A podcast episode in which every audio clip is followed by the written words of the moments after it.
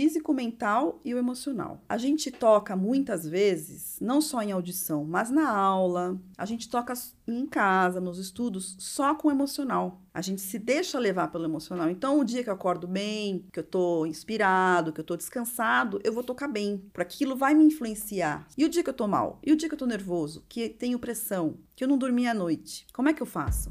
Nesse bate-papo, a Amanda conta um pouquinho da história dela quando ela começou a estudar violino com a mãe dela, que era professora Suzuki, como ela foi morar nos Estados Unidos quando pequena. Conta também da época que tocou na Camerata Foucault da Orquestra Experimental de Repertório e conta também sobre tudo que ela aprendeu nas provas, várias provas que ela fez e passou em grandes orquestras como a Municipal de São Paulo e a OSESP. Ela fala também sobre o caminho, ela fala o que fazer, o que não fazer, o que prestar atenção. Ela também falou sobre a diferença do violino barroco para o violino atual, fala sobre o violinista trabalhar físico, mental e emocional, dicas mais que valiosas.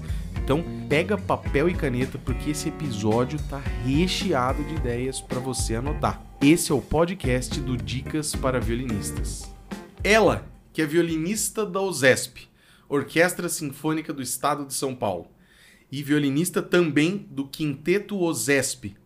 Ela tem uma peculiaridade um tanto engraçada, como ela mesma comentou comigo, mas que não foi por acaso ou coincidência. A peculiaridade é que ela já passou três vezes no teste para cadeira de violino da Orquestra Municipal de São Paulo e duas vezes no teste da OSESP. Isso mesmo, ela entrou e saiu destas grandes orquestras algumas vezes, ficando agora desde 2018 na OSESP.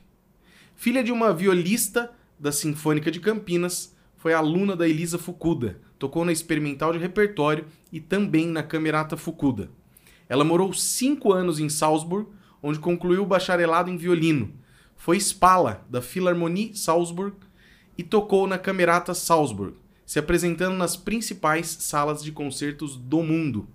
Morou também em Munique, na Alemanha, onde iniciou atividades com violino barroco. Professora assistente de Emanuele Baldini na Academia da USESP, ela idealizou o grupo de música antiga da Academia da USESP em 2021. Mamãe do Emílio, entusiasta e estudante de música barroca, ela vai ter que contar pra gente como é que faz para ficar craque em passar em testes de orquestras. Amanda Martins, que prazer ter você aqui no podcast. Prazer é todo meu, eu agradeço muito o convite. Ah, legal. Eu que agradeço a sua disponibilidade, a sua, a seu esforço de pegar o ônibus lá em São Paulo, vir até aqui para a gente poder é, conversar e levar referências, né, muita coisa boa, com certeza você vai ter para contar e o pessoal vai guardar isso. Amanda, eu queria a gente, eu quero esse aqui, eu quero explorar muito essa coisa que você já passou três vezes no teste da municipal, duas vezes no teste da OSESP. Então, com certeza, todo mundo vai estar tá já agora com papel e caneta, assim, querendo saber o que que a Amanda tem para falar que ela fez para passar tantas vezes nesses testes tão complicados. Mas vamos começar você contando como que você começou a aprender, a sua família de, de músicos também. Como que foi esse processo lá no começo? Você começou por onde? Você falou que teve uh, uma, uma, influência de método Suzuki. Como é que foi? Sim, na verdade, a primeira vez que eu comecei a tocar violino, eu tinha oito anos, aqui no Brasil. E só que durou um mês. Hum. Foi com o professor Alexandre D'Antônio, né, de lá de Campinas. Hum. E não sei porque ele achava que eu, que eu tinha, assim, talento para coisa. Minha mãe, eu chegava em casa para estudar, minha mãe tentava me ajudar, né? Como ela é, foi violista também. E não dava certo. Ainda mais com a mãe, né? Em casa, ah, às não. vezes tem, não, não tem jeito. Pai é pai, não é professor. É, né? E aí eu comecei a, a estudar, mas durou muito pouco. Eu acho que talvez um mês. Eu lembro que eu queria ficar cantando na aula, só engambelava a aula. E aí, oito anos você Oito tinha. anos, é. Quem me dera ter continuado, e né? E aqui Porque... no Brasil? Aqui no Brasil. Ah, tá. Quem me dera ter continuado para ter tido esse tempo da uhum. infância, esse contato. Mas eu acho que, de uma certa forma, eu sempre tive o contato muito próximo, porque desde que eu nasci, eu me, eu me lembro de ir até o, a orquestra de Campinas e ficar lá nos dias que eu não tinha escola, enfim, né? Final de semana ou, ou feriado, que minha mãe me levava e eu ficava lá. Legal. Então, eu sempre tive esse contato muito próximo aí da minha família tocando, minha mãe dando aulas em casa. Sua mãe tocava na, Municip... na Municipal de Campinas. Isso, na, na Orquestra Sinfônica de Campinas. E, enfim, aí eu parei, né? Com o tempo, minha mãe, minha mãe foi morar nos Estados Unidos e eu estudei lá, tinha 11 para 12, por aí, mais ou menos. Legal. E nos Estados Unidos, as escolas públicas têm orquestra, né? Banda e coral.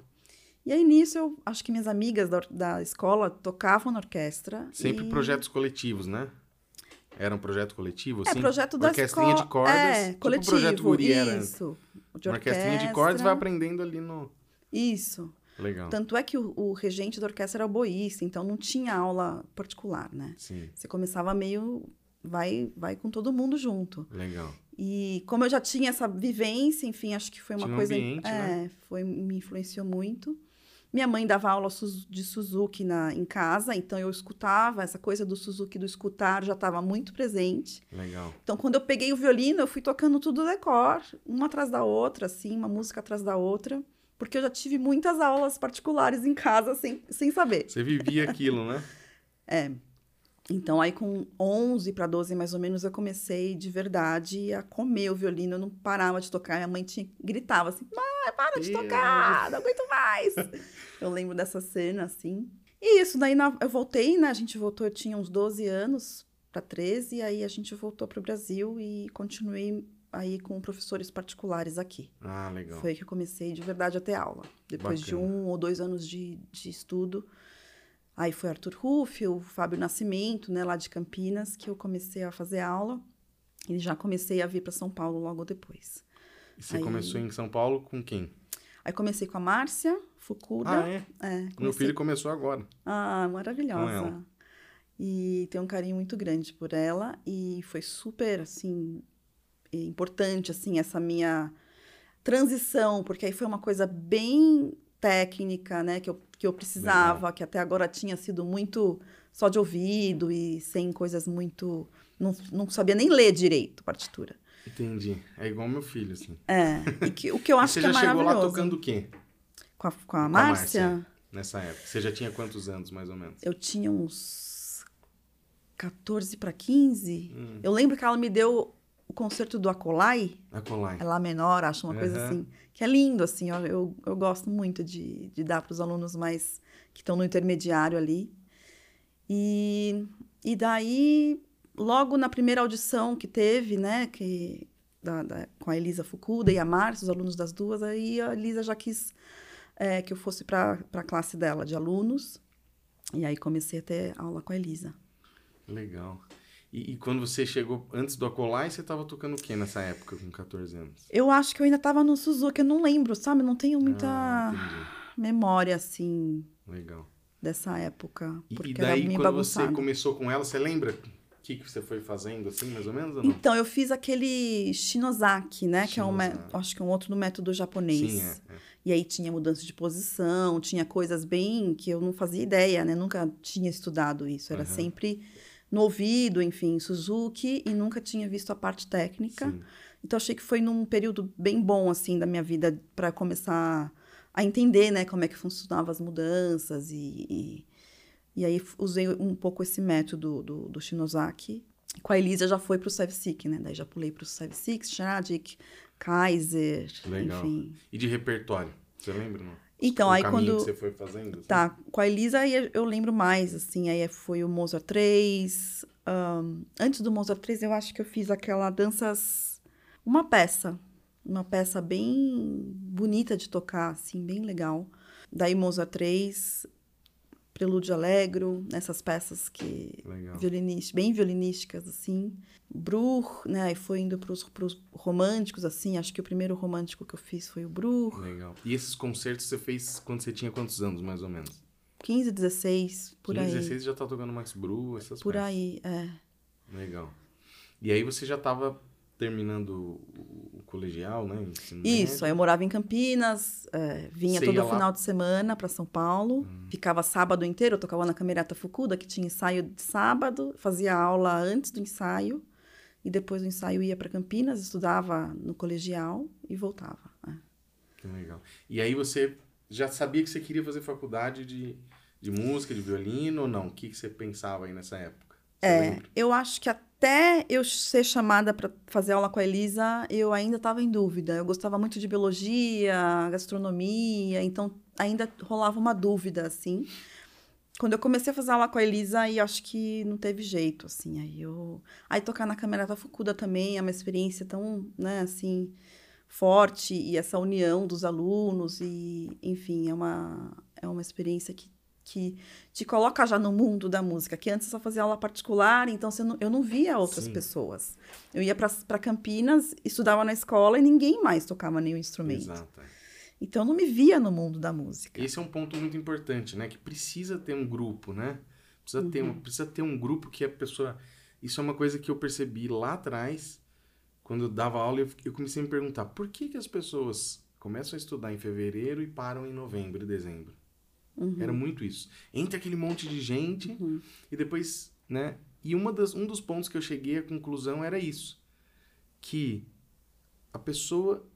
E, e eu via isso, ela desanimava uhum. o aluno, principalmente os jovens, as crianças porque ele não tinha ninguém para falar uhum. de violino, de brilha brilha estrelinha, de Mozart, de nada. Uhum. Né? Então, então, então vai ser muito legal fazer aula em grupo. Uhum. Aí começamos. E hoje agora a gente faz várias coisas, né? Então a gente faz, que nem vai ter amanhã aqui, a noite da pizza. Hum. Então todo mundo vai lá, porque é um pessoal que as crianças falam de violino, fala disso, fala daquilo, fala de estudar diariamente, fala, né? Tem uhum. um, um um ambiente, né? Tem uma comunidade uhum. falando sobre aquilo. É uhum. É muito importante, né? Eu acho que esse pertencer a algo, né, é muito importante. Porque Exato. você se sente pertencendo a essa comunidade. Isso, a esse grupo, é. É, exatamente. Uhum. Todo mundo precisa, né, disso, né? A igreja hoje, né, no geral, ela é forte por conta disso, uhum. né? Por Sim. causa desse senso de a pessoa, pô, eu participo aqui desse grupo, eu faço parte, né? Você uhum. identifica com aquilo. Uhum. Só uma licencinha aqui para lembrar você que está assistindo esse podcast aqui, quando está vendo os nossos vídeos, eu peço para você, que é de graça, não custa nada para você, deixar o seu like se você está gostando do vídeo. Deixa o seu comentário, está assistindo, surgiu uma dúvida, quis comentar alguma coisa, deixa aqui que eu mesmo venho responder. E não se esqueça, se inscreva no canal, ative as notificações para você sempre estar tá recebendo as notificações. Opa, saiu o podcast fulano. Opa, saiu esse vídeo aqui ali se inscreve no canal, você fortalece aí pra gente sem gastar um centavo e tá ajudando aqui o nosso canal também. Vamos lá, vamos continuar. E aí você então foi estudar fora, o que, que você fez depois? É, depois eu entrei na experimental ainda, né, assim, nesse finalzinho de colegial, eu tava no colegial em Campinas, entrei na experimental, fiquei um, aí meio, meio ano, um semestre nessas indas e vindas. E aí experimental era quantas vezes por semana? Três. Três. Três. Na época acabava 10 da noite, eu pegava o busão, chegava em Campinas, daí 6 horas acorda para ir para escola, aquela vida, né? Assim, Saía da escola, Faltava na escola para estudar violino, faltava em prova porque precisava estudar, aquelas coisas, todo mundo já passou, né, por isso. E aí vim para São Paulo, é, na verdade comecei a cantareira, que hum. era onde a Elisa dava aula, né?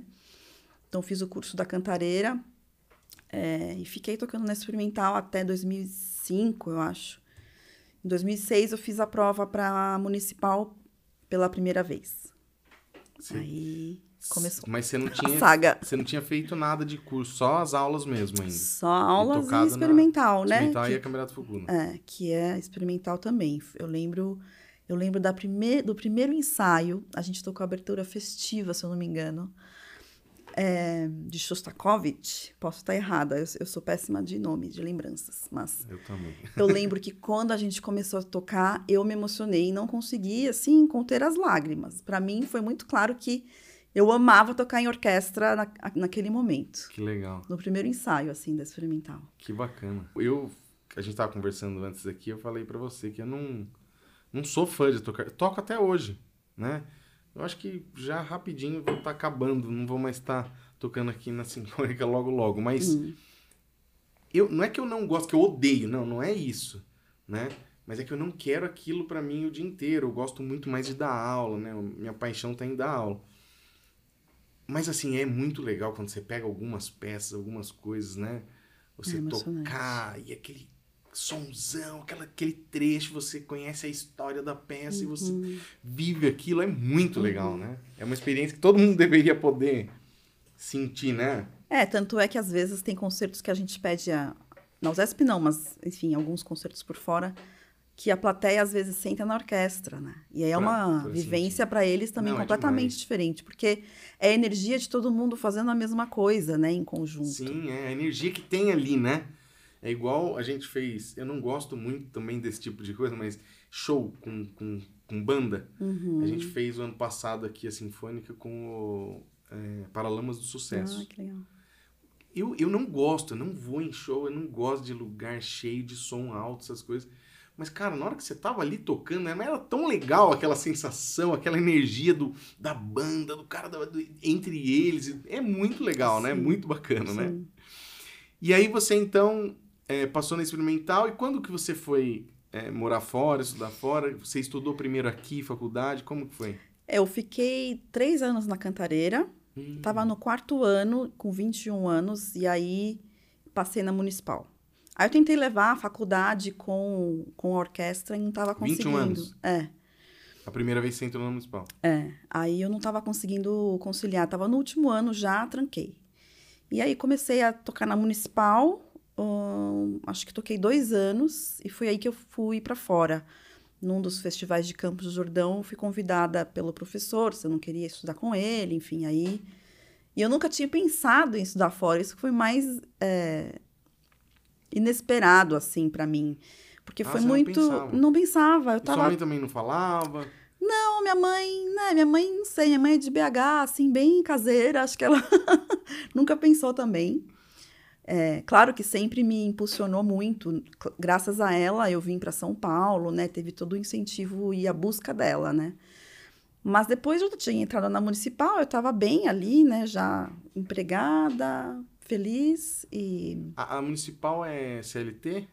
Na época não era. Na agora, não é. É, agora, agora é, é né? Mas Associação. com 21 anos a gente nem pensa nisso, né? Você tá não, tá ganhando um dinheiro bom. É, tocando. tocando, fazendo aquilo só que eu gosto. violino, não trabalho, só toca violino. É, só, só no violino. E era o hobby.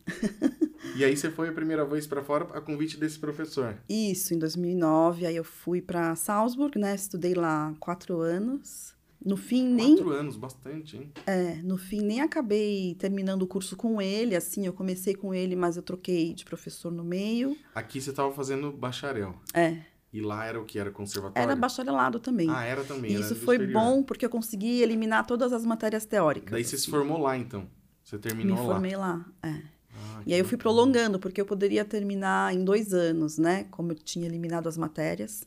Aí eu fui, me formei em quatro anos, que eu achei bom ficar mais tempo, enfim, eu queria prolongar. Uhum.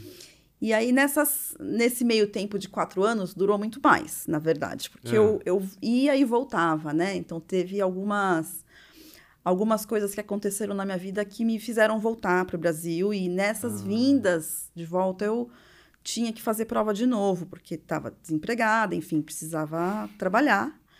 Então eu fiz prova para o teatro de novo em 2011, numa das vindas. A primeira vez foi em 2006. 2006. E você, foi o primeiro teste mesmo grande assim que você fez? Foi. foi e já primeiro. passou. Foi bem no susto, é. É. Não fazia ideia, né, do que era uma prova de orquestra. E, quando você fez esse primeiro teste, você tinha uma experiência, mas não era muito grande de orquestra. Não era muito grande. Porque você tinha tocado, bom, não sei se muito tempo na Camerata Fucuda e na Experimental ou não? É, de 2000 e... A Camerata Fucuda eu não lembro quando eu entrei, mas eu era mais nova. Mas aí já é outro repertório, né? É, não tem muita não coisa. Tem, é. Agora, Experimental, entrei em 2003, então já estava alguns três anos, né? Assim, tocando o repertório. Entendi.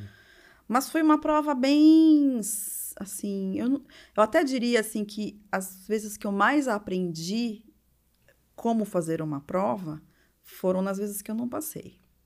Ah, então tiveram? Teve, teve tiveram, claro que, que teve, óbvio. Que você não passou? Teve, é. teve. Mas não ali, é. quando você fez a municipal, você passou de primeira. Sim. Antes sim. tinha sido a da experimental. Da experimental, que aí é outro que tipo é uma de orquestra prova. jovem, assim, não é? É, eu toquei acho que Mozart 3 só, é. e um pouco, uma página. Duas. Uma orquestra jovem de um nível muito bom, mas Sim. não é o teste de uma orquestra. Então, mas a prova é, e a prova naquela época era diferente. Hoje já acho que já até tem excerto, né, na experimental, eu não sei, mas parece que mudou um pouco o, ah, a, a, forma da, da prova. Então, acho que nas perdas, eu acho que foi, foi onde eu mais aprendi e tirei como lição. Assim. Legal. Uma coisa que eu queria falar rapidinho também, desculpa, é só que você que está assistindo aqui esse podcast, você pode se tornar membro do nosso canal. A partir de R$ 6,99, é o primeiro nível de assinatura, e você tem acesso já a centenas de vídeos exclusivos para quem é assinante do canal. Então, por um valor muito pequenininho,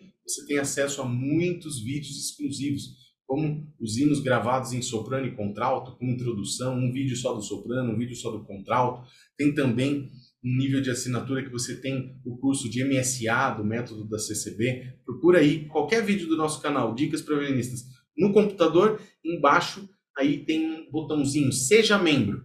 Clica nele você vai saber mais. E lá em, em Salzburg você fez é, teste também? Ou eram orquestras jovens que do, do, do, curso que você fazia, que você foi orquestras de, de, de estudo? Então, teve. Tiveram duas provas que eu fiz, é, na verdade, três. Para uma orquestra eu fiz duas vezes, né? Para Tutti, depois fiz para Spala, que é a Filarmonia Salzburg, que daí tinha prova. É, e depois para a Camerata Salzburg, que também teve prova, e provas bem parecidas, né? Assim, de, com, com toda a orquestra, como toda a orquestra. Legal. Essas foram as três, mas para duas orquestras, essas provas que eu fiz, né? E aí você voltou então em 2011? Fiz prova pro teatro. Passou. Passei, comecei a tocar lá, enfim. É...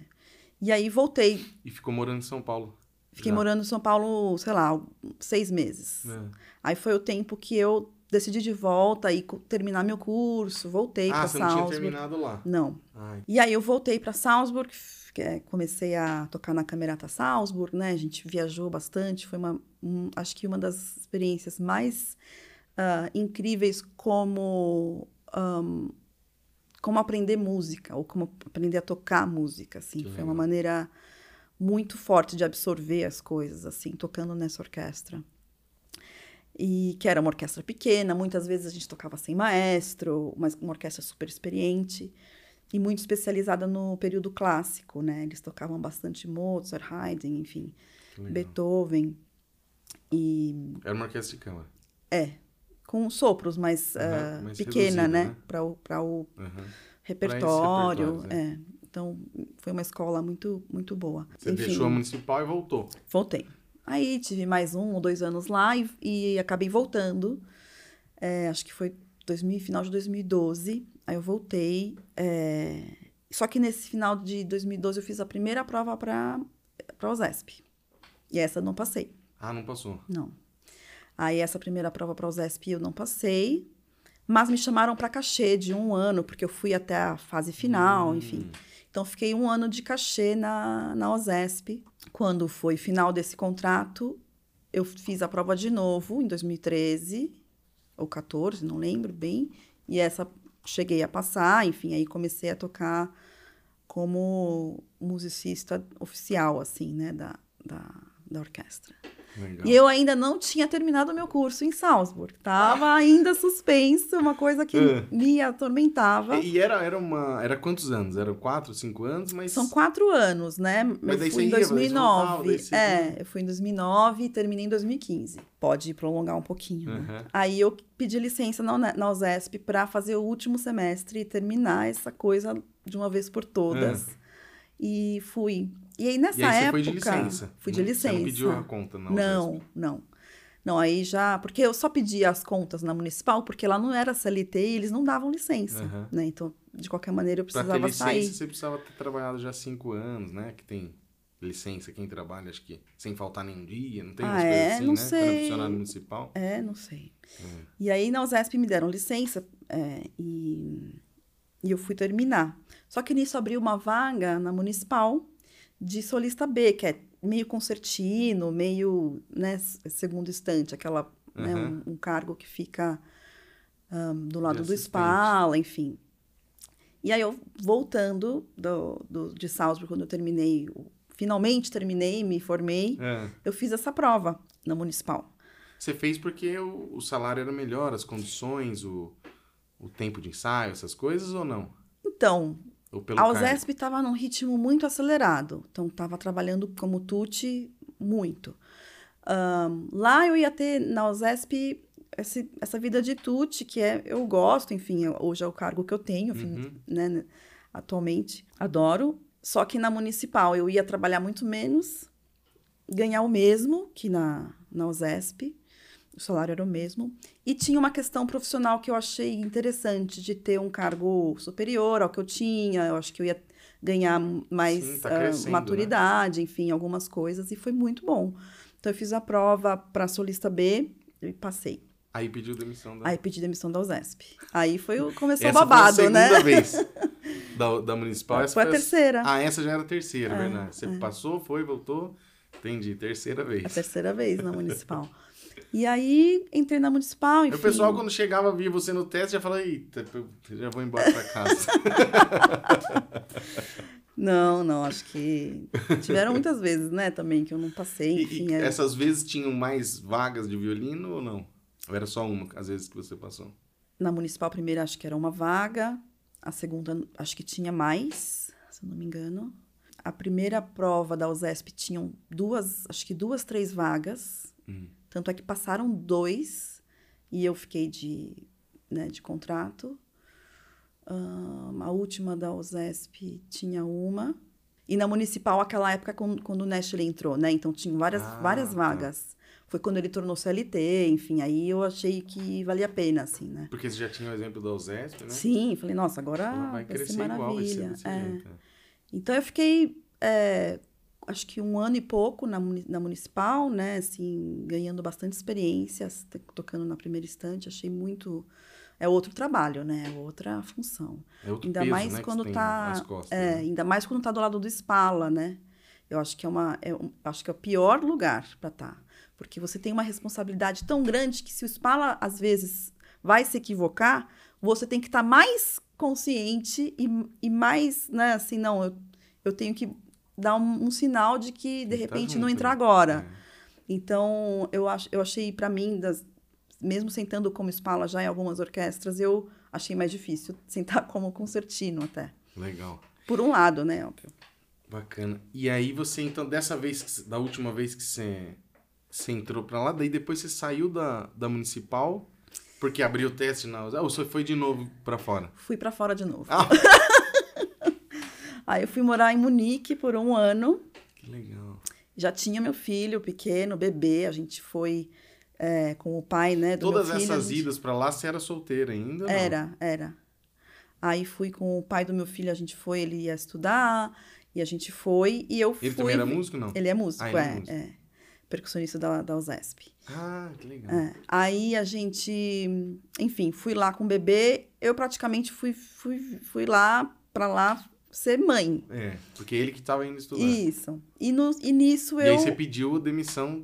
Aí pedi. De... Então, pedi licença na municipal eles não deram. Não deram. Não deram. Pô, viu? Já é a terceira ah, então não, tá. Então, então vou ter que ir. Vai aí... lá, depois você volta e passa de novo. aí eu falei, bom, vou ter que pedir demissão. E lá que eu me mergulhei, assim mesmo, no mundo do violino barroco. Que eu fiz aulas particulares, assim, por fora, não fiz nenhum curso com professores de violino barroco e, e aí foi a entrada para um mundo sem volta, assim. Ah, é? Muito legal, é. E aí você ficou quanto tempo dessa vez? Foi um ano. Ah, um, um pouquinho ano. menos, mas quase um ano. Aí você voltou para cá. Aí desempregada. Na... desempregada. Bem na época que, eu ia, que a gente ia voltar, abriu prova para a USESP. Assim, violino é um instrumento sagrado, né? Porque sempre tem prova também. O pessoal acha que já tá torcendo para você ir viajar de novo. Talvez quando você voltar, abre ah, até. Pois é. Então, abriu prova. Toda vez que você vinha, tava abrindo, tava abrindo teste. É, deu muita sorte, exato.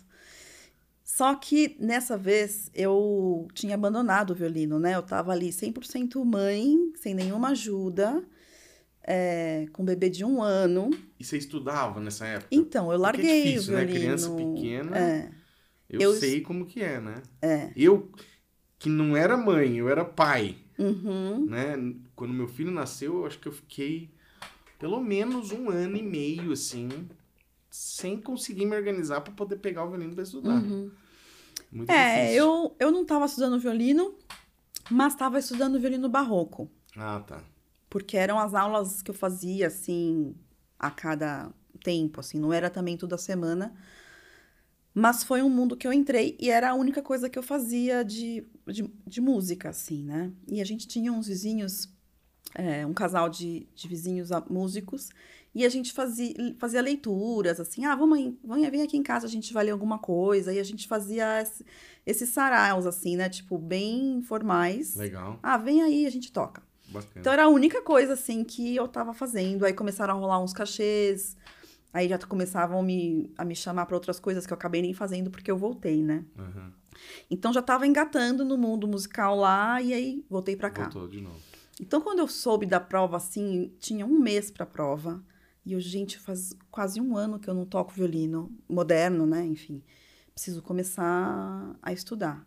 Aí nisso aproveitei para pegar um, um Mozart que eu nunca tinha estudado, um Mozart 5. Ah, sim. Falei, Você tinha feito quatro. É, sempre o 4 e o 3, já não tava cansada desses dois. Falei, agora eu vou vou estudar o Mozart 5 para prova, enfim, é bom que dê um, um refresh assim, eu acho que é super bom assim para prova, a gente às vezes dá essa mudança no repertório. Uhum. E aí vim fazer a prova com o bebê. vim sozinha, vim com, com o bebê, né? Fazer a prova. E foi uma loucura, assim, porque essa prova aí foi a mais difícil pra mim, né?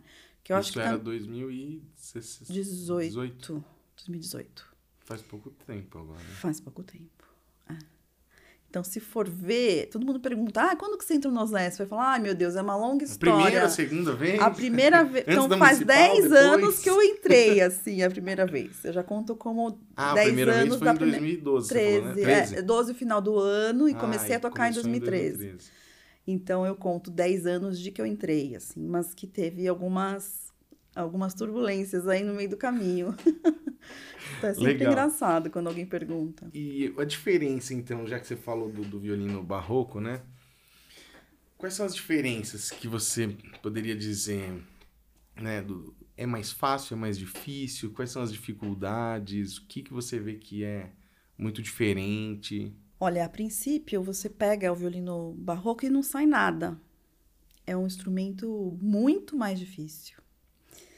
Você tá falando mesmo do violino barroco, com corda, né? O violino mesmo em Exato. si, não é só Corda- pegar o violino e fazer um tripa. repertório barroco. Não, que também é muito difícil em si, enfim, é todo um estudo específico, né, da época. Agora, o violino barroco com corda de tripa, sem queixeira, sem espalheira, então é toda uma técnica de mão esquerda diferente, Arco diferente. de arco também, diferente. tudo muito diferente. Então, é muito difícil mesmo, assim, a questão técnica e, para piorar, a questão estilística, né? Eu acho que esse é o ponto mais ah, difícil. Porque aí entra num, num lugar que é muito de pesquisa, né? De leitura de tratados, de Tentar entender. de, de bibliografia, enfim. E a gente não tem, assim, o que realmente era. A gente não tem Tem que gravações. ler e tentar interpretar. Então você, na verdade, a música antiga, assim, né, de- desse período barroca, clássica, até o classicismo, que eu considero elas muito parecidas estilisticamente, é tudo uma invenção, uma criação desses grupos de do que instrumentistas que é exato, uma busca por algo que a gente não vai saber se, se é aquilo exatamente. Então, na verdade, eu acho que a música antiga ela acaba sendo a música mais moderna, mais nova que tem e que ela vai se transformando. Se você pega os grupos de do início dessa busca, né, pelo que que talvez fosse feito na época de 1970, 1980 por aí, que tem gravações, né?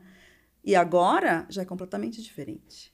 Entendi. Então o resultado é sempre novo. E, mas assim, você acha que esse difícil que você fala é porque você tá muito já acostumada e íntima do, do violino e para ir para uma nova técnica difícil? Ou podemos dizer que não? Agora é muito mais difícil do que. É muito mais difícil o cara ser bom agora do que no período barroco. Era mais fácil de tocar, era mais fácil ele ir bem, ele avançar, ele ser um cara muito bom naquela época. Ou não tem isso, você acha? Eu acho que são duas coisas diferentes. Tem a questão da desconstrução que a gente tem que fazer como violinista ou como outro instrumentista, né? É, de tudo que você aprendeu, né? Porque a gente tem que realmente é, tirar todas as nossas armaduras que a gente tem, ferramentas que a gente usa, Perfeito. É. desconstruir para construir algo novo, né? Que é exatamente isso que a gente está falando sobre uhum. essa música nova, Sim. né? Ainda mais no Brasil. E lá na Europa e nos Estados Unidos isso já está muito mais um, como algo que, que as, né, os grupos tocam, as já orquestras tocam. É. Agora tem a questão histórica, né? A gente vive em outros tempos, a gente vive numa sociedade completamente diferente. Sim. Por isso que a gente tem que ler os tratados, ler livros de histórias, para a gente aprender como as pessoas viviam naquela época porque a mentalidade era outra. A música ela era feita por um outro propósito. Uhum. E com a Revolução Industrial, a música começou Muda. a ser feita de uma maneira muito diferente. Né, onde o maestro é o ponto principal, o artista ele perde o, uhum. né, aquele foco para ele. Uhum. Então você acaba fazendo o que te falam, né, aquela hierarquia de maestro. Isso. Você não tem autonomia nenhuma, né? De, Exato. Vamos fazer assim, vamos fazer assado, né? Então, existem muitas, uh, muitas camadas para chegar que eu tô ainda na, na superfície da superfície, né? Assim, agora eu faço curso de música antiga na IMESP ah, com o Luiz Otávio. E eu tô me afogando lá na superfície. Mas tecnicamente o violino em si, as peças do período, não tem a dificuldade que a gente encontra Depende. É, moderno. Existem muita, muitas coisas difíceis, assim, para tocar. É. Tanto de mão esquerda, que é agudo, né? Porque às vezes a gente acha, ah, mas música barroca não, não, não sobe. Depende. É? Tem alguns que sobem muito. Claro que a, a maioria é mais primeira posição, né? Uhum. Agora, a questão do arco é muito mais difícil. Porque você tá íntimo com peso, né? A pôr uma velocidade. É, e cada e nota é uma articulação é nesse alto relevo do barroco. O barroco significa pérola irregular. Então existe a questão do claro. Ah, a palavra é esse sentido? É. Ah, nossa, nunca soube é. disso. então, não sei se, né, se você já viu aquela pérola que ela é toda assim, Sim. tem uma parte que brilha, tem é, uma caverninha que é, que é mais né, escura. Legal. E se você vê as pinturas, né, do período barroco, é, é tudo escuro com uma, uma coisa clara. Verdade. Então, tem essa coisa do alto relevo e cada nota é diferente. E tem um porquê de ser diferente. Então, não é, não é só realizar a nota. Tocar as notas, né? Como está escrita. É entender o porquê dela estar tá escrita daquela maneira. Né? E às vezes não tem nem notação. Então, não é que eu ponho, o compositor vai pôr um ponto, um traço na outra, um, um traço um pouco maior você tem que ler e entender aquele código como ele, é como ele seria executado, né, com as articulações certas. Então, cada nota é um peso, é, um, é, um, né, é um, uma velocidade, é, um, é muito complexa que a questão do arco. E, e, no Brasil tem, eu lembro que tinha uma, tinha uma camerata em Curitiba, né? Sim. Ainda tem? Tem, Camerata Antiqua. Isso, é. Sim, sim. E tinha também um grupo em Brasília ou não? Eu tô enganada. Olha, eu sou péssima porque eu, não, eu também não conheço muito, assim, grupos fora de São Paulo, enfim. Mas em São é Paulo um... tem? Em São Paulo, bom, temos Grupos um núcleo... que se apresentam sempre, sim? Sempre, não que eu saiba, assim, tem um grupo de o núcleo de música antiga da IMESP, uhum. enfim, que é, os professores... Que esses núcleos de estudo e tal. Sim, que... os professores unem os alunos, enfim, existem concertos, acontecem no Teatro, no Teatro São Pedro, mas ainda para São Paulo, como a gente tem o ZESP, né, por exemplo, na ZESP, no peso da música sinfônica, uhum. né, enfim, erudita, eu acho que falta esse mesmo peso, né, para música falta, antiga. É. é legal, né? É uma curiosidade muito, é muito bacana, né, saber, conhecer isso, né? Agora vamos falar de teste de orquestra, então, Amanda. Vamos. Agora fala para mim, o que que você aprendeu nessas provas o que, como você encara isso? Vamos falar de teste. O que, que o pessoal precisa agora? Tá todo mundo pegando um papel, uma caneta para falar. Deixa uhum. eu entender uhum. como é que passa um teste de orquestra. Uhum. Bom, com todas essas experiências e também com os alunos, eu acho que dando aula a gente aprende muito, né? Eu é, basicamente separo o nosso tocar, qualquer instrumento, uh, em três, em três uh, partes que, que formam um todo, né? O primeiro, que eu acho que é o, quando a gente começa a tocar, é o físico, né? Em como tocar o mais relaxado possível. Eu costumo a, a dar o exemplo para meus alunos de tocar o violino invisível. Violino não é pesado, o arco é menos pesado ainda. Parece que quando a gente põe, tem um, um, um sei lá, uma tonelada aqui, a gente precisa tensionar tanto, apertar, e não é nada disso. E, inclusive, o violino barroco me ajuda muito nisso, porque a gente tem que tocar com o violino apoiado sem pôr o queixo. E usava espalheira? Tinha não. algum apoio? Não. Nada, nada, nada. E isso cria uma agilidade na mão esquerda que você não aperta o dedão. Então, você consegue fazer as mudanças de posição sem tirar o violino, né? Que se você aperta, você tira. é. Enfim. Então, o tocar violino invisível. Eu costumo. Se eu tô com alguma dúvida, que acontece sempre, é uma constante um, tentativa de voltar a tocar mais relaxado, né? Dessa consciência corporal. Eu sempre tento, se eu tô com uma dúvida em alguma posição, mudança de posição, vibrato, é, algum tipo de arcada, eu tento visualizar ela sem o violino, sem o arco. Seu corpo entender aquilo, né? Quando a gente faz esse movimento, a gente, a gente tira a mão aqui de baixo e faz assim, ó. Não, e aqui Pronto. dentro começa a entender, né? Porque ele não está preocupado. Terceira posição, tá alto, tá baixo, F, é essa, né? Então, o físico, para mim, é a primeira coisa. Tanto é que todos os alunos que vêm fazer aula comigo, eu começo com 7 ciclos 1, 8, 3, para que a gente consiga focar na coisa física num exercício bem simples, que é o que eu faço até hoje. Opus 1, número 1, é o mais simples de todos. Eu ainda faço para aquecer. Opus 8 também, Nossa, os iniciais. É. E aí eu pego, eu acho que para mim, fisicamente, o que mais vem é quando põe o violino, algo acontece que a gente cria uma tensão nesse sentido. E quando a gente traz a mão daqui de baixo para cá, é o oposto que acontece, né? É do mais... jeito que ela tá lá, ela, ela vem. Aqui. É. Né? Então, o mais relaxado possível. Para mim, essa é a primeira coisa que vai me impedir na, na audição, se eu tiver tensa, de afinar, né? de, é, de mudar de posição bem, de vibrar bem, já elimina pelo menos 60% de erros. Você tá bem relaxado e, e, estudar assim, né? E às vezes uma coisa que eu já vi, só te interrompendo um pouquinho, uhum. eu tinha um aluno que eu sentia que ele eu falei, mas cara, esse som tá tenso, alguma coisa. E... Quando eu fui reparar o, o, o, pé dele, ele tava com o pé assim, os dedos hum, assim. É, às vezes tá num lugar, atenção. E eu falei, não, não, vamos resolver isso aqui. Você acredita? Interferia no som que ele produzia aqui, tocando sim, viola. Sim. É, o corpo inteiro, né? Tem que estar tá numa... Num relaxamento bem que propicia, assim, o, o instrumento respirar, Tanto né? porque daí você vai para um teste você já vai ficar nervoso, né? Com você certeza. já vai ficar tenso naturalmente, por mais que você não queira, né? Sim, sim. E se você já tem essa tensão, isso vai multiplicar, sim. né? Sim. É. Então, isso é uma coisa que eu acho que é muito importante todos tomarem muito cuidado. E não é um cuidado que você vai ter por um ano e que vai acabar. Isso também acho uma coisa importante de entender. Sim. Eu até hoje, hoje faço coisas que são básicas que eu fiz há mil anos atrás. Ótimo. Isso é a limpeza e sempre se, se reciclando, né? Então, essa é a parte física. Depois, eu acho que é muito importante o mental.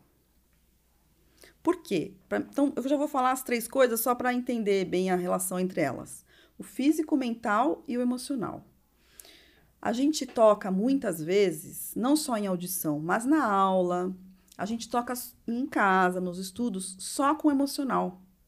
A gente se deixa levar pelo emocional. Então, o dia que eu acordo bem, que eu tô inspirado, que eu tô descansado, eu vou tocar bem. Porque aquilo vai me influenciar. Sim. E o dia que eu tô mal? E o dia que eu tô nervoso? Que tenho pressão? Que eu não dormi à noite? Como é que eu faço? O, o mental é que vai me ajudar ah. a ter uma preparação para eu tocar bem em qualquer situação, né? Claro que vai ter uma oscilação de como você vai tocar. Hoje toquei melhor, amanhã posso tocar. E isso tudo bem. Agora, o emocional te levar a tocar muito pior, a ponto de você não passar na prova, é que tá o problema, né? Ou a ponto de fazer um concerto, sei lá, um solo ou alguma apresentação que seja um desastre, aí é que tá o problema, né? Então, o mental, ele faz parte de algo que a gente não trabalha muito, que é algo parecido com atleta. Então, para mim, é basicamente isso. É você é, ler livros também, né? No barroco tem isso, de ler, enfim, se, se, se basear em, em literatura. E eu acho que essa parte mental também, porque ela é extra musical. Então, é como, como trabalharia um, um coach com um cara que corre, um corredor. Né? Tem todo um preparo físico Sim, e um trabalho mental. mental né? De como a gente estuda, a gente erra sempre. Como eu posso estudar amanhã que eu não vou errar tanto quanto ontem? Uhum. E isso é um trabalho de anos para sua cabeça, o seu cérebro entender que o milésimo de segundo antes de você errar, você já sabe que vai errar. Por algum problema físico, por um problema de, né, de não ter essa, essa capacidade de se concentrar por muito tempo. Uhum. Enfim, tudo isso é uma questão de treino. E como que você quando você percebeu isso? Desde o primeiro ou foi depois de alguns testes? Hum. Nos últimos você já foi consciente? Você se preparava em cada ponto desse? Eu acho que o primeiro teste que eu fiz mais consciente foi o segundo da OSESP. Né? O primeiro eu não passei. Não estava nem um pouco consciente disso. O segundo que eu a primeira vez que eu passei na USESP, que foi meu segundo teste, eu já estava mais consciente. Mas é que é uma coisa de tão a longo prazo que eu ainda estou trabalhando isso em mim, né? Não necessariamente só para teste, mas para apresentações, enfim, né? Agora, até na orquestra, no meio do ensaio, eu tô tentando trabalhar um, um estado mental de concentração em que eu não erre, né? Em que eu crie cada vez mais essa essa concentração de, de estar presente ali não só fisicamente, mas mentalmente, para que o meu trabalho seja executado cada vez melhor. Sim. Né? E no estudo melhor, porque é, um pouco melhor, porque você tem mais uh, é, um, um, olhar só para você na orquestra. Você tem mil coisas para ouvir, para tocar Presta junto. Atenção. É. Então é uma outra, é um outro canal aí dentro do nosso cérebro para conseguir estar tá consciente de posição, de, de relaxamento né? De, de ler bem e, e, saber a hora de tocar, enfim, não errar. Então, acho que são coisas que são. A gente tem que evoluir sempre, não vai ter um fim. É, e é diário. É uma consciência diária. Legal. E o, o que, que você diria, assim, pontuar algumas coisas para passar para as pessoas que estão assistindo, para os jovens, né? Ou, por exemplo, vamos dizer, para o meu filho aqui, que ele tem 13 anos, ele fala que ele quer tocar em orquestra, uhum. né? E o que, que você diria? Então, ó, presta atenção nisso, faz isso, presta atenção naquilo. Eu vi que isso é muito importante. Desde agora, vai fazendo isso, presta atenção naquilo. Né? Não uhum. fica só focando em concertos, uhum. que o concerto tem que tocar, mas o que vale muito, né? O excerto faz parte. Uhum. O que, que você diria? Bom, é um conjunto de coisas aí, né? Que também são extra musicais. Tem toda a parte técnica, musical, que a gente trabalha com o professor. Eu acho super importante ter toda essa base técnica, primeiramente, bem com o físico, né? Assim, bem estudado, enfim, bem entendido. É, depois, eu acho que o que mais eu vejo é, com os alunos é a falta de estudo de excertos. Né? E não só a falta de estudo de excertos, mas um planejamento. Porque, inclusive, teve uma vez, voltando para as provas, que eu fiz a prova da OSESP junto com a prova da Municipal. Pulei essa, essa última. eu pulei essa parte aí. Foi junto. É, foi junto. Bem próximo. E na Municipal tinha um monte de ópera, né? Então tinha outros excertos, além do da, além dos, do, do, da OSESP. Não eram os mesmos, então. Não eram os né? mesmos. Então, o que, que é muito importante? É um planejamento de estudo. Então, isso é extra musical, né? Por exemplo, então tem lá 10 excertos e dois concertos, né? Dois, um movimento de cada concerto, enfim. E você faz uma lista. de A a D. Então, A é aquilo que vai estar tá perfeito. Então, você distribui todos, todos os excertos e o repertório e na letra que você acha que tá. O D é o que você nunca ouviu falar, nunca leu, não sabe do que se trata. Então, né, D, o que é C é uma coisa que tá ruim, mas que você já tocou, que você já estudou. E o B é aquilo que você já considera razoavelmente bom. Só que aí você vai estudar com timer para te dizer, olha, não vai estudar mais isso, né? Para você ter um tempo específico para cada coisa. Porque a gente acorda, ah, vou estudar o Mozart. Aí eu vou pro primeiro movimento do Mozart e fico lá uma hora. Que é o momento do cérebro que tá, assim, super bem fresco, né? Então, aí, passou uma hora e só estudei uma coisa, que vão pedir duas páginas, provavelmente, né? Então, você não distribui bem todo o repertório da prova. Você acaba sempre estudando uma, coisa bem menos do que outra. Do que outra. Então, você põe mais tempo para aquilo que está no D, então, sei lá, 15 minutos para cada coisa do D. No C, você, 10 minutos para cada coisa. Claro que vai depender do tamanho, do, né? Se é Sim. o concerto, precisa um pouco mais. É, o B, 5 minutos, porque já tá bom, né? E o A, dá uma passada só para lembrar só deixar do que se trata. É. Então, acho que esse é um ponto muito importante do, do, do, dessa vez que eu fiz a prova, que passei e, e, me senti mais preparada, que foi a primeira vez que eu fiz. Né? E agora eu faço regularmente para coisas que eu tenho que tocar, que são muito difíceis, tenho pouco tempo, faço essa lista. Pode ser com uma peça. Então, quando eu tive que tocar a Sonata 3 de Isaí, eu separei a peça em algumas partes, sei lá, 1, 2, 3, 4, 5, e dividi nessa lista de A, B, C, porque tem partes que eram mais fáceis. E aí, 15 minutos, acabou o tempo, próximo. E todo dia você estuda tudo. Sim. Então as coisas vão se equilibrando e vai o programa todo junto. Isso é uma coisa que eu acho que funciona. Mas é difícil, né, estudar assim, né? É difícil. Porque a gente fica seduzido por aquela parte mais gostosa, uhum. aquela que a gente toca bem. Porque ninguém quer ficar tocando uma coisa que não toca bem. Exato. Esse é um problema, né? Eu falo para os alunos, falo, gente, toca o que você não tá tocando bem. Você tem que estudar o que você não tá bem. Sim, Para, e que é difícil pra gente, que é... é... desconfortável. Às vezes não é nem só difícil técnico, é uma coisa emocional, né? Sim, e aí é. entra o emocional e te atrapalha. Então, é, é... Você não quer fazer uma coisa que você vai errar. Exato. Você não é bom. Exato. Você quer só fazer aquilo que você é bom, que você, você se sente bem, né? É. Aí é uma coisa importante que eu acho que a gente tem que entender que estudar é praticamente uma, terapia, uma terapia, né? Não uma terapia de, ai que gostoso, não, uma terapia de autoanálise, uhum. né? Onde a gente tem que apontar muitos dedos pra gente. Então acho que aí que entra, por isso que é difícil. Porque é como fazer uma terapia, né? Com analista, enfim, a gente não quer, mas sabe que é importante para o nosso crescimento, enfim, mental, emocional. Então, acho que é, essa parte do olhar para dentro é uma das coisas principais que eu estou trabalhando comigo e com os alunos, que envolve isso. Isso vai, não vai ser só para a prova, vai ser para o seu trabalho. Né? A gente, é muito fácil a gente apontar o dedo para os outros. Né? Ah, você está desafinado. Ah, você tá tocando, não está tocando junto.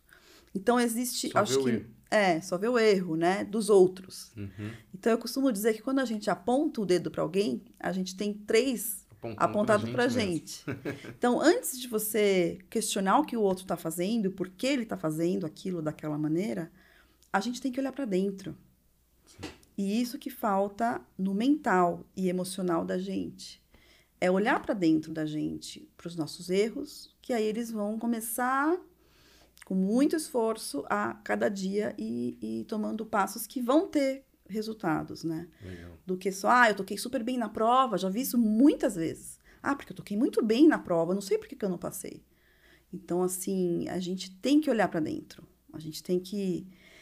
Enfim, eu acho que essa coisa da, da lista, ela é desconfortável, né? Mas ela é uma coisa que, que ajuda muito.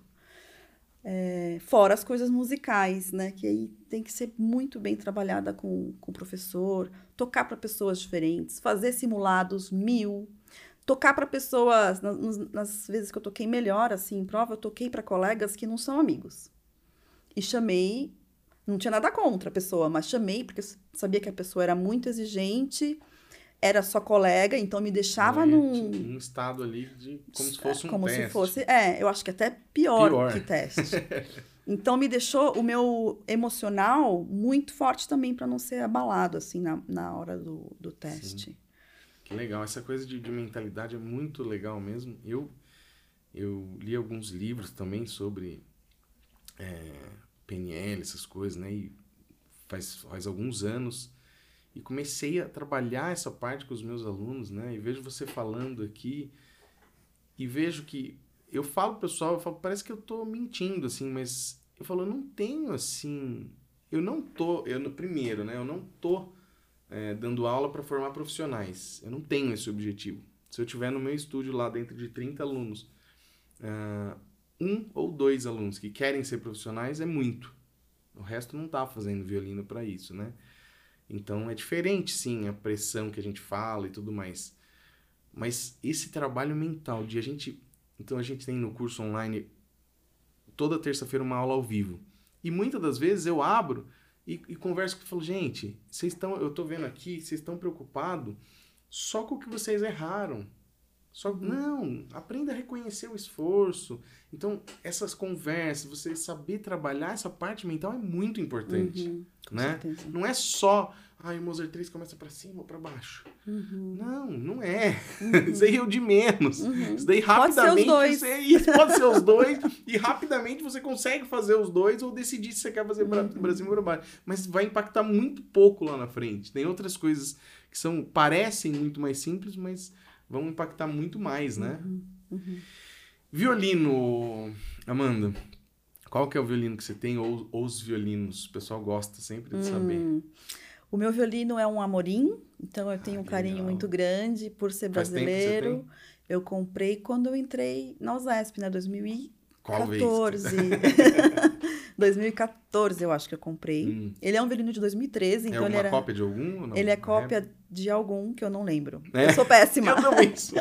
O pessoal me pergunta, Ricardo, você... Eu falei, cara, não sei, eu vou pesquisar pra ver, É, mas eu já vi sei. várias vezes. Já me perguntaram, eu vou lá ver, já, já esqueci. É, é modelo Stradivarius ou não? Acho que é Guarnierius. Ah, Guarnieri. Legal. Acho. E. E você toca um violino 4 quartos? É, toco.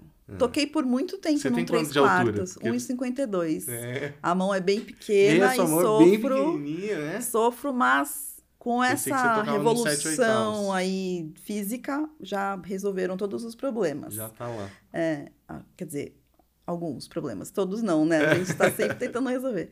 Então eu toco no inteiro é, e e tem, só tenho ele, na verdade. O outro violino meu é o violino barroco, né? Um violino Ah, de legal. época, de 1700, sei lá. Não é nem nada muito grande coisa, mas ele é... Mas é um violino mesmo da época Da lá época. mesmo. Não é que foi feito agora. Não, não. Que legal. Então ali... Só que assim, Você é... comprou lá, quando você Comprei lá. lá, é, quando eu tava fazendo o violino barroco. Só que às vezes os instrumentos que foram feitos naquela época é, são menos violino barroco do que os que são feitos agora. Ah, é? Porque os violinos barrocos que são feitos agora, eles têm toda a estrutura, barra harmônica, braço, que Tá. são diferentes, né? O tamanho, enfim, tudo. Uhum. Porque esses violinos já passaram por transformações, os que vieram lá de Porque foi caindo na mão 1700. de um, do outro, e vai... Não, vai... Então, o meu é meio híbrido. Ele voltou a ser barroco, mas Ah, te- provavelmente tem algumas coisas que eu teria que reformular, assim, pra ser originalmente tudo. Legal. E o arco barroco, né? E as cordas? Que cordas que você gosta de usar? Você já testou muitas ou não? Então, eu, eu sempre usei a Eva Pirazzi normal. E a Mi eu gosto da Olive, Pirastro Olive. Ah, Acho que ela tem um som bem doce. E não sou muito fanática de experimentar, Tanto assim. É, eu ah, tenho preguiça até. Eu também faço. E funcionou muito bem com esse violino e ficou assim. Legal. É. E dura quanto tempo, mais ou menos, pra você lá na USESP? Você toca toda semana ou não? Toco toda semana. Toco toda Um semana. repertório por semana. É. Eu acho que a Lá e a Mi vão embora muito cedo, né? No máximo um mês. Um mês. A Lá e Mi. Só que eu não troco todo, todo mês, né? Senão a gente Senão não. ele não aguenta. Senão nem o salário do Zesp Não, não, nem, nem com o salário da Zesp. Mas aí eu agora troco quando tenho concertos mais de, de mais importância, assim. que Não, não é mais importância, mas mais. é, quando eu tô tocando sozinha, né? Algum Sim, sim. solo. Ou com quinteto agora, né? Que a gente Ah, é. tem a, o quinteto Zesp. Então eu tenho trocado quando eu toco mais sozinha, assim. Quando eu tenho uma exposição maior, eu troco mais a Lá e a Mi. E a Sol e a Ré eu troco menos, assim. Dou uma vida mais longa lá, porque senão é, tá muito caro, né? Legal. É, mas dura bem, né? Não é. Dura, Você- dura. Umas duas vezes por ano, assim, que você vai trocar sol e ré, assim? Sol e? Ré, é, acho que sim. Mais ou menos, né? É. E breu? Que breu que você gosta? Ah, eu também sou. Tanto falam faz, que dura anos. falam que não é para durar anos, né? Eles fazem um negócio grande aí a gente vai usando. Eu uso pirastro, sei lá qual, nem sei. O É. que é clarinho. Ah, o Gold, acho que deve ser. Ah, isso é o Gold. Mas falam que dura um ano, sei lá, dois, e que perde validade. Então, eu ouvi falar isso também, mas não sei. Eu uso vários anos. Como eu vou, às vezes, passando dos alunos, até gasta mais rápido, assim. Hum, Mas eu uso vários anos. Se não cair, né? Não tem. é, eu não sei, eu não sinto diferença. É tão, é tão a longo prazo que às vezes a gente É. nem percebe, É né? que eu, eu também pergunto, assim, pessoal, porque tem muita gente na internet que eles ficam assim, não, eles querem ter o breu perfeito, a corda perfeita, e o violino muito bom, e ficam se prendendo nessa. Romantizando tudo isso, Uhum. enquanto que isso, na verdade, é meio por cento, Uhum. né? É que é uma pecinha que tá atrás do Pecinha violino. tá segurando o violino e o que é o ar. problema. Se não estudar mesmo, de verdade, cara, tem que estudar. Tem que É, né? estudar. Para de ficar se prendendo nessas coisas, né? Tem que estudar. E e vai estudar. E o, o, o seu arco? O pessoal tem perguntado sempre. Ah, você não pergunta do arco, Ricardo. Quero saber do Ah. arco. Eu falei, meu Deus, essa Nossa, hoje em dia o meu, eu tô tendo mais xodó com o meu arco É? do que com o violino. Você mandou fazer? O que, que é? Eu acabei de comprar um Morrisot. É, Então eu tô. Nunca tive um arco assim. bonzão. Super mega blaster. E eu comprei justamente por causa do, do quinteto, né? Comecei a procurar. E comprei agora no final do ano passado e tô muito feliz. Assim, O fez que, uma que é esse enorme. É da onde? De quem? Como que é? Ele é francês, de uma família assim super famosa, nem, nem De é do, é, nem é do pai lá, que era o famosão, senão seria muito caro, impossível de comprar. E então eu fui pra. a gente tocou em Nova York ano passado com a orquestra e Hum. acabei indo num, num luthier, num arquetier lá para testar outros arcos, né? Inclusive tinha outro Morrisot do pai, que era mais caro.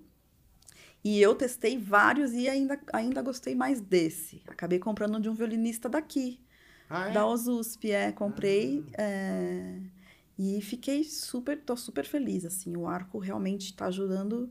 Nesse caso, achei que funcionou pegar uma coisa que é boa, né? Assim, muito boa, ajudou. Mas se não estudasse Mas- também, não é, ia. é, ajudou bastante, assim, tá sendo Legal. bem legal. E qual que é a diferença que você acha de um arco desse para um arco mais simples? Então, é, com o que eu tinha antes, ele era um arco muito leve, funciona bem, um som super bonito. É, e aí, a essa dificuldade de um arco, né, de achar um arco bom que seja, é, tem um som grande, então mais pesado, por exemplo, é, só que com um som muito bonito. Então, às vezes, ou é muito pesado e fica um som meio pesado também, né? Assim, não Uhum, tão suave, assim, não Sim. tão ou ele é leve, com som bonito, e aí é instável, no meio ele dá uma balançada. Então, pra mim, acho que essa foi a grande diferença, que o meu dá uma super balançada, o anterior. E o que você tinha já não era um arco também. Não, não era, não. Não era um Era- arco Eagle. É, não, ele era bom, ele era bom, mas tinha, era no meio termo ali, né? Ele era bom, mas tinha esses, essa questão do, do, da, do ponto de contato, assim, às vezes ele dava Uma uma chacoalhada, assim. E esse, pra mim, o mais incrível é que ele é pesado e ele é igual, assim, da- do talão até a ponta. Não tem nenhuma irregularidade, assim, e o som é maravilhoso. Então, pra é mim, diferente, foi... né? Só de botar numa corda solta assim, a gente já. É, É então... legal. Amanda, e o quinteto? Fala um pouquinho do quinteto. É, uma, é novo esse quinteto agora? São só mulheres? Isso, a gente foi convidado no ano passado a participar do quinteto, que o quarteto Osesp tirou um ano sabático, né? Aham. Então, eles quiseram não deixar essa parte da, esse, essa parte da música de câmara assim tão às vezes de repente desfalcada. Então, enfim, eu acho que é uma questão que está muito é, sendo questionada, né, nos ambientes de trabalho, enfim, a gente tem essa discussão sobre a questão das mulheres na música, e acho que não só na música, né, é, é, em toda a profissão, é, em ter mais visibilidade, né, da gente, deles explorarem, e eu acho que também é uma questão da, da instituição, né, da OSESP como instituição também mostrar, né, é, que, que estão se importando sim, com essas sim. questões. Importante. Que atualmente a gente tem vivido muitas é. questões importantes a serem que, que nem eu estava falando para você, né, que uma pessoa entrou num, num, comentário aqui e falou assim: "Ah, que machista, só tem uma mulher em 11, 12 episódios do podcast", uhum. né? Mas aqui eu não eu acho assim, existe, eu não estou dizendo que não existe esse problema, porque uhum. existe, uhum. né? Eu conheço pessoas né, do mundo corporativo e as pessoas falam, existe, existe uhum. essa, essa discriminação, existe isso daí. É uhum. É um problema de verdade. Eu não estou dizendo que não existe, uhum. né?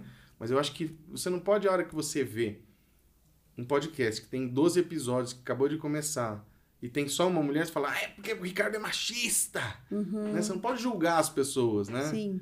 Então... É, eu acho que está sendo uma coisa muito agressiva, né? Essa só que, ao mesmo tempo, é uma, é uma questão que precisa ser questionada, né? Mas os dois extremos estão muito agressivos. A gente tem que entrar no meio termo agora, né? isso, né?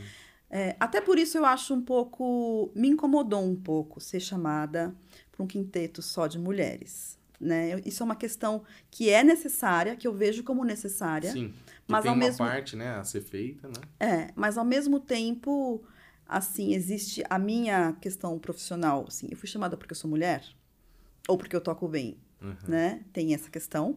E tem a outra questão que é, a gente tem que chegar num outro extremo, que é só colocar mulher num grupo, né? E para mim isso não faz sentido também.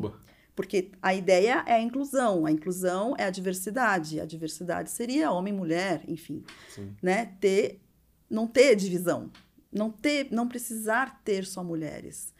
Então, para mim é uma questão que não é 100%, para mim não faz sentido 100%, mas que eu vejo uma necessidade, sim, principalmente em instituições como a USESP, que tem essa visibilidade Importante. e muitas pessoas né, vão ver, enfim.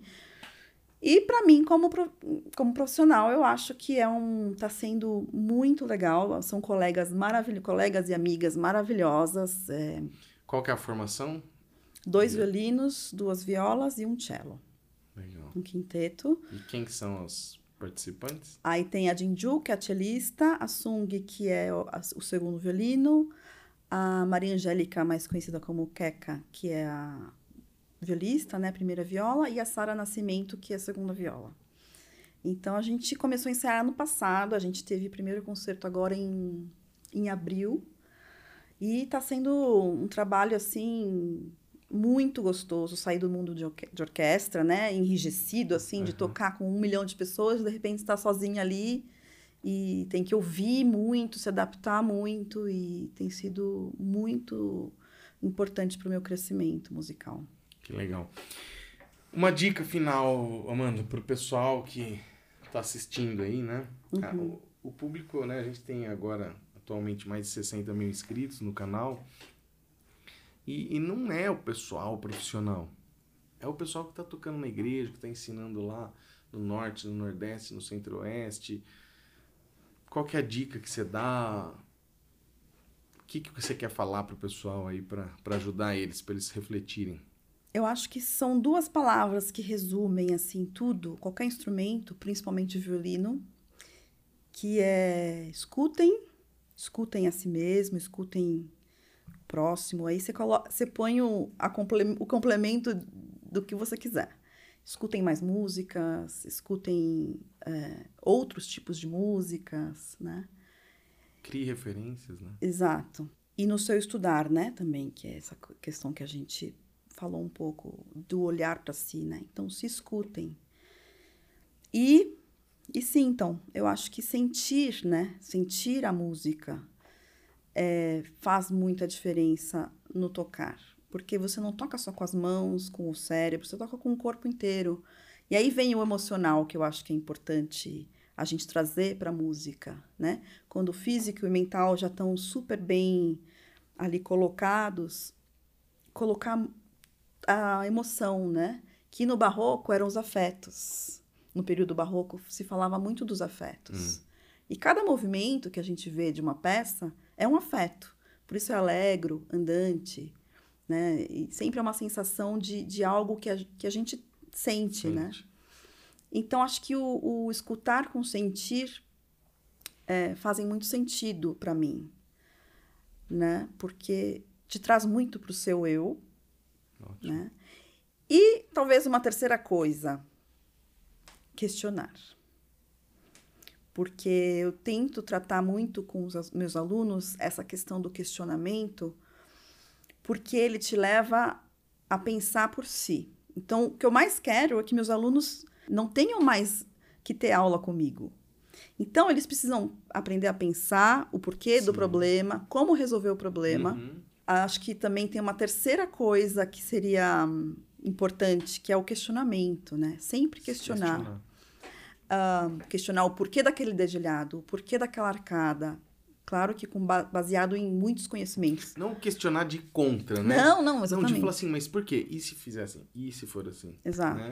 Eu dou uma liberdade para meus alunos muito grande, depois que eles já têm uma maturidade emocional né, e técnica, de escolher arcos, de escolher dedilhados. Legal. Porque às vezes a gente olha para a partitura e quer fazer o que está escrito. E muitas vezes aquilo não é o que está dentro de você, o que te faz sentido, né? Não dá para mostrar aquilo que você está sentindo Daquele jeito. Isso. E isso, para mim, só para terminar, é, foi muito claro quando eu tive a minha primeiro recital lá em Salzburg com a minha professora, né? A sala da minha professora, que eu toquei o adágio da primeira sonata de Bach e outra aluna também tocou. E aí eu toquei e aí sentava na, na cadeira para ouvir os outros alunos. E ela tocou completamente diferente de mim. E eu fiquei super assim chate... não chateada, mas eu fiquei muito. Nossa, mas por que ela tá tocando tão diferente de mim, sendo que a gente tem a mesma professora? Então eu comecei a perceber que ela era uma menina da Sérvia que teve todo um outro contexto de vida e que vai tocar diferente. E que deve, né? E que eu posso tocar do meu jeito. Toda e ela, ela. E para mim aquilo assim, foi tão intrigante que eu fiquei chateada com ah, talvez seja legal isso, né? Porque cada um cria o seu indivíduo ali como artista, né? Uhum. Então, o questionamento de pensar, saber pensar por si, né? Eu vou fazer essa, arca, essa arcada por causa disso, disso e disso. Esse dedilhado porque eu acho isso, isso, isso. Então, criar essa maturidade, né? De criar. Muito bom. E quem é, quiser te encontrar nas redes sociais aí, a Amanda tá falando, tá pensando já num um curso aí para ensinar o pessoal a passar na USESP. Ah, não é bem dera, isso, mas né, ela tem autoridade aí para falar sobre esse assunto aí. Que te encontra onde? E a eu gente tenho... vai pôr aí na descrição. Tá, eu tenho o Instagram Amanda Violino. Amanda Violino. É. E o YouTube eu tenho, mas eu ainda não uso assim, enfim. Não tá postando. Am é Amanda Violino também, eu acho, Amanda se não me engano. Nem sei qual Depois que é. Você me deixa os os links que eu coloco embaixo aí pro pessoal seguir. Tá bom, ótimo. Tá bom? Amanda, muito obrigado. Foi um prazer. Prazer é tudo meu. Adorei.